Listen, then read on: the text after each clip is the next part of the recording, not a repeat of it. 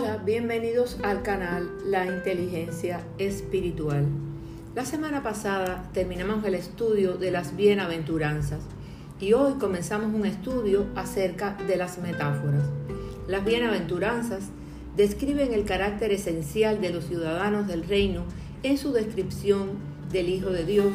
El Señor nos ha mostrado la necesidad de nacer de nuevo, de ser transformados por el Espíritu Santo de Dios, para poder ser dichosos o bienaventurados, para ser bendecidos con la gracia de Dios, para ser saciados de su justicia y alcanzar su misericordia, para experimentar mansedumbre y volvernos pacificadores. Reflexionando en este contexto de las bienaventuranzas que acabamos de estudiar, Jesús habla de las metáforas de sal y luz que indican la influencia de los hijos de Dios sobre la sociedad secular. En esta oportunidad reflexionaremos en Mateo 5:13. Y dice la palabra de Dios, ustedes son la sal de la tierra, pero si la sal se vuelve insípida, ¿cómo recobrará su sabor?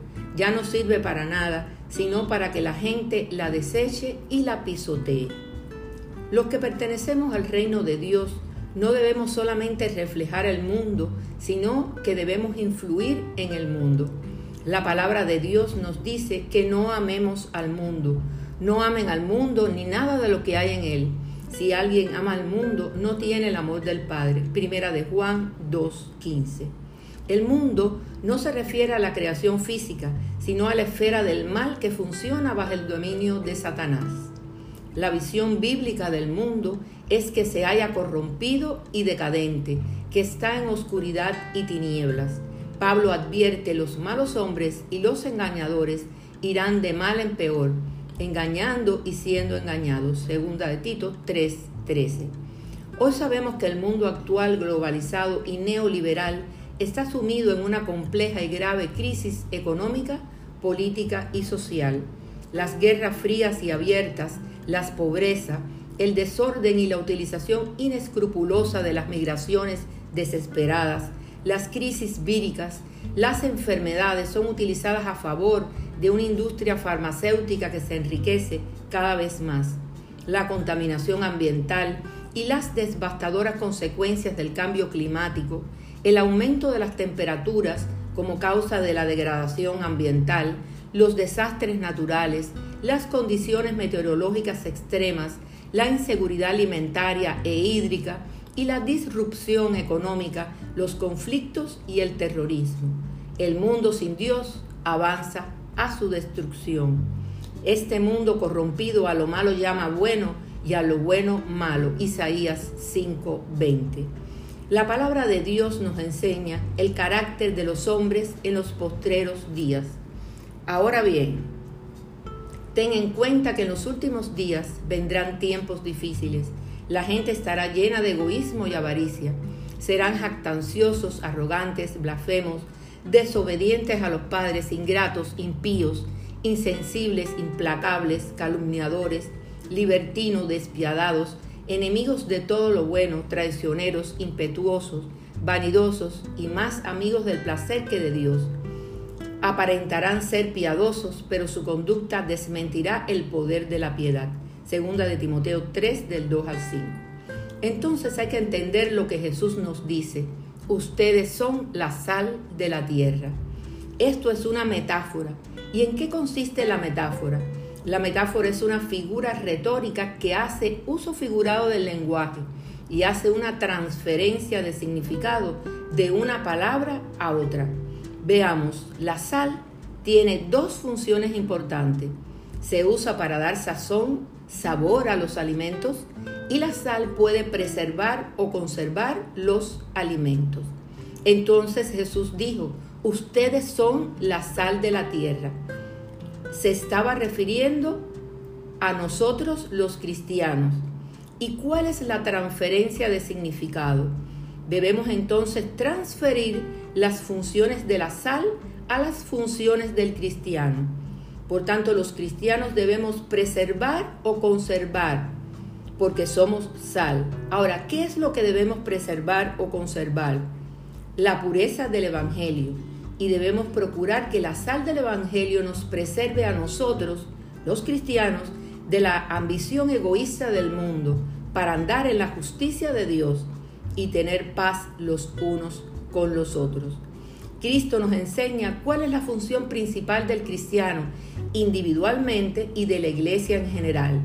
Sabemos que la función de la iglesia, y nosotros somos iglesia, es predicar y evangelizar y preservar la pureza del Evangelio. La sazón cristiana es el carácter cristiano tal cual lo describe Jesús en las bienaventuranzas. El cristiano, para ser efectivo en su labor, debe retener su semejanza con Cristo, de la misma manera que la sal debe conservar su capacidad de salar. Si los cristianos nos ajustamos social y culturalmente a los no cristianos y, nos contaminamos con las impurezas del mundo, perdemos nuestra influencia, la influencia de nosotros los cristianos en y sobre la sociedad depende de que seamos distintos, no idénticos al mundo, como las bienaventuranzas nos enseñan. A menudo la iglesia se preocupa tanto en agradar, atraer y excusar que su testimonio contra el pecado se encuentra oculto, ausente y perdido. La función del cristiano no es caerle bien a todo el mundo, tampoco callar la verdad en pro de la tolerancia que predica este mundo caído, no es abandonar las convicciones por seguir la corriente de este mundo, porque Cristo nos dice a sus seguidores, a nosotros, sus seguidores, vosotros sois la sal de la tierra. No podemos renunciar a esta función. El Señor dice, la sal con que todos serán sazonados es el fuego. La sal es buena, pero si deja de ser salada, ¿cómo le pueden volver a dar sabor? Que no falte la sal entre ustedes para que puedan vivir en paz unos con otros. Marcos 9, del 49 al 50. Por tanto, el fuego nos purifica, nos disciplina, y la sal nos preserva de la corrupción. Es importante predicar y evangelizar con nuestras vidas, con nuestro ejemplo. La sal de las rocas y del mal muerto que usaban los judíos tenía varios minerales con ella y alguna era de mala calidad, al punto que algunas veces se hacía insípida, mostrando así la pérdida de su valor como sal. El cristianismo aparente e hipócrita es como la sal que pierde su sabor y su función antiséptica de preservación, aunque se siga llamando sal, ya no sirve de nada. El énfasis de Jesús en esta metáfora es la preservación.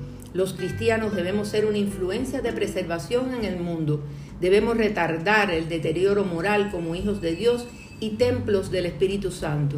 Debemos estar siempre listos para llevar un mensaje de esperanza y de consolación y de paz. No simplemente como granos individuales de sal, sino como toda la iglesia de Jesucristo.